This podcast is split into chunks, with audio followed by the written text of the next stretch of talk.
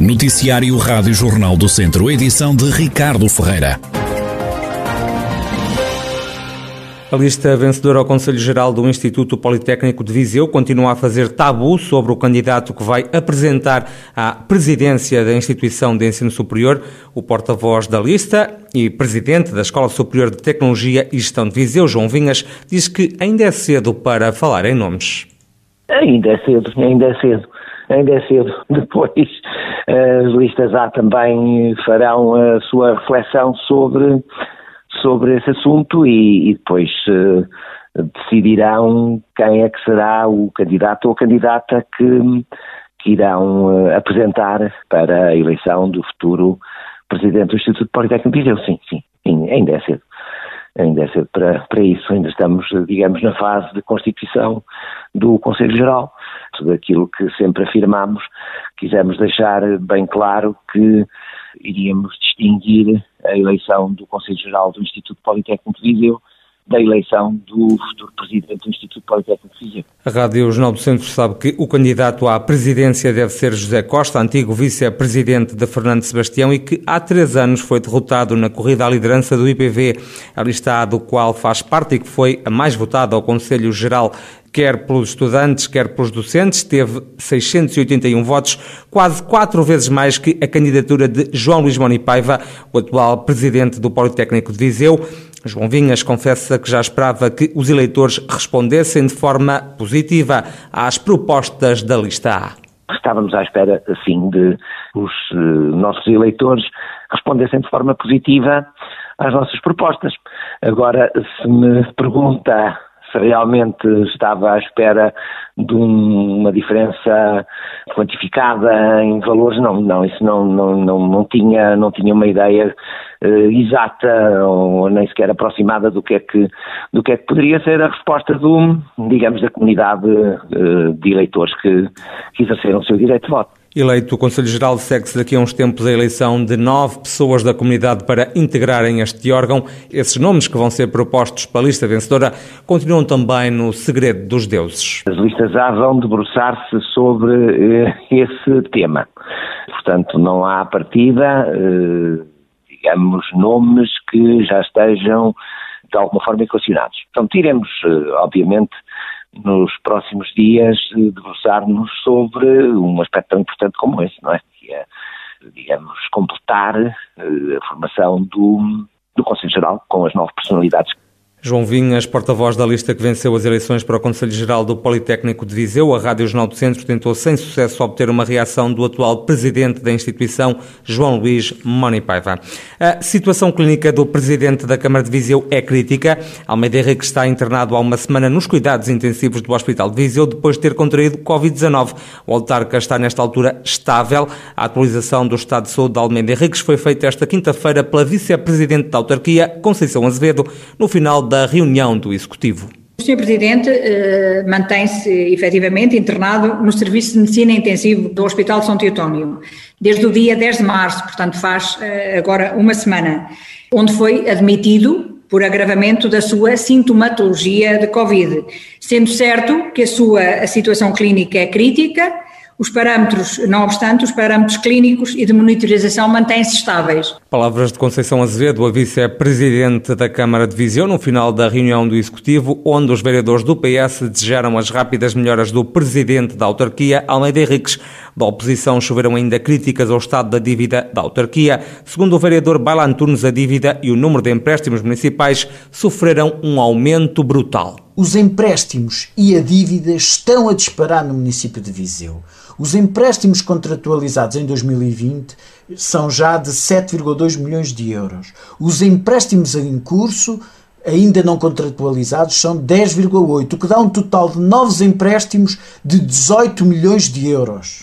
Se não houvesse limites ao endividamento no âmbito da Covid, o limite do endividamento do município tinha sido largamente ultrapassado em mais de 3 milhões de euros. Na opinião do socialista, a dívida do município não é compreensível, tendo em conta a redução da receita, mas também a crise que afeta o país. Só a obra da cobertura do mercado 2 de maio, mais a Viseu Arena, são quase 8 milhões de euros de empréstimos. Todos muito recentemente. Se compararmos com os empréstimos anteriores já em dívida, 10,3 milhões, temos um aumento potencial de dívida a breve prazo em empréstimos na ordem dos 175%. Não se compreende. A receita do município está a baixar, o que é natural em grande medida por causa da Covid, mas de facto está a baixar a receita. Estamos num período de crise socioeconómica e os empréstimos estão a aumentar grandemente. O socialista Bala Antunes acrescenta que esta é uma situação que vai comprometer o futuro orçamental da Câmara de Viseu. O Executivo Municipal remete para as explicações que foram dadas na reunião desta quinta-feira. Nas últimas horas foi conhecido apenas mais um caso de Covid-19 na região. Moimenta da Beira conta com mais um infectado. É o segundo doente em dois dias. No total, e desde março do ano passado, já foram registados na região 28.229 casos positivos. Foram também dados como recuperados pelo menos 25.955 pessoas, ainda a alimentar um total de 629 vítimas mortais. Por suspeitas de furtos numa casa em Sernancelho, foi agora identificado pela GNR um homem de 38 anos. O material roubado foi, entretanto, recuperado pela Força Policial na sequência de três buscas. Foram recuperados vários colares, pulseiras e outros objetos em ouro, mas também em prata. O homem foi constituído arguido e o processo remetido para tribunal. Em São Pedro do Sul, a GNR deteve em flagrante um indivíduo de 64 anos por caçar de forma ilegal. O homem usava laços para caçar animais, o que é proibido. O detido também foi constituído arguido e o caso remetido para tribunal. Já em Sátão, a Guarda Nacional Republicana apreendeu uma arma de fogo e identificou um homem de 61 anos que ameaçou a companheira. Este caso também está agora nas mãos da Justiça. É mais um desafio, é assim que José Morgado descreve a candidatura à vice-presidência da CCDRC, a Comissão de Coordenação e Desenvolvimento Regional do Centro, que é liderada por Isabel Damasceno. O cargo de vice-presidente está vago depois da demissão de Jorge Brito. José Morgado, atual presidente da Câmara de Vila Nova de Paiva e antigo presidente da Simpisa de Olafões, é para já o único candidato na corrida. As eleições acontecem a 20 de abril. Depois disso, o autarca deverá deixar a Câmara de Vila Nova de Paiva, que lidera há 12 anos e que já ia abandonar este ano por causa da limitação de mandatos. Caso saia depois das eleições da CCRC, o município de Vila Nova de Paiva vai ficar a ser liderado pela vice-presidente Delfina Gomes. José Morgado diz que deixou a casa arrumada. Vila Nova de Paiva, neste momento, tem aqui uma casa arrumada em termos de gestão autárquica, que é uma Câmara que, depois de muitas dificuldades e com, já passámos por duas crise da Troika e agora é da pandemia, mas financeiramente a Câmara está bem, tem obra no terreno, tem candidaturas apresentadas não só ao PO Centro, mas também aos POs, aos programas operacionais temáticos, e, e, é só concluir, digamos, que este ciclo de obras que nós nos propusemos e que estavam no nosso programa político. Por isso, a senhora vice-presidente, que assumirá, nestes, porque depois temos eleições em, em finais de setembro, outubro, e durante estes três meses, depois também entramos em férias de verão, eh, assumirá e assumirá com, com toda a competência eh, a execução destas obras, José Morgado, presidente da Câmara de Vila Nova de Paiva, que entrou na corrida para a vice-liderança da Comissão de Coordenação e Desenvolvimento Regional do Centro. A videovigilância florestal na região Viseu-Dom Lafões e em Coimbra deve arrancar já no próximo verão. O sistema resulta de um projeto conjunto das CIM de Coimbra e Viseu-Dom Lafões. O investimento ronda os 4 milhões de euros e prevê a instalação de 37 torres de videovigilância para a prevenção de incêndios florestais, abrangendo os 30 33 municípios das duas CIM.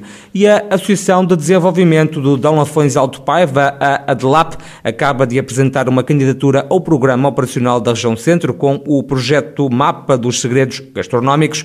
O presidente da ADLAP, João Paulo Gouveia, explica que ideia é esta. Resulta, naturalmente, de uma promoção da ADLAP numa parceria com os municípios da sua área de intervenção e a própria comunidade intermunicipal Viseu-Dão Lafões. Temos também o apoio da Comissão Vitivinícola Regional, do do Turismo Centro, Portugal e da Associação de Hotelaria e Restauração e Similares de, de Portugal. Pretendem, através da ADLAP, com esta candidatura, no fundo, promover o melhor que temos, preservar também o melhor que temos, mas, sobretudo, também valorizar os ativos turísticos associados ao património, por um lado, cultural, por outro lado, gastronómico e também vínico, com a incorporação de valor no território Iseu, Iseu Dom Lafões. João Paulo Gouveia revela ainda que ações estão previstas neste mapa dos segredos gastronómicos da região desde logo uma carta gastronómica e vínica, portanto que são riquíssimos, desde o vinho do Dão, o vinho de Lafões, a nossa carta gastronómica dos, dos territórios, depois a Academia dos Segredos Gastronómicos, que no fundo visa também ela preservar o que temos do ponto de vista da nossa, da nossa gastronomia e fazer também um conjunto de levantamentos da nossa, da nossa gastronomia.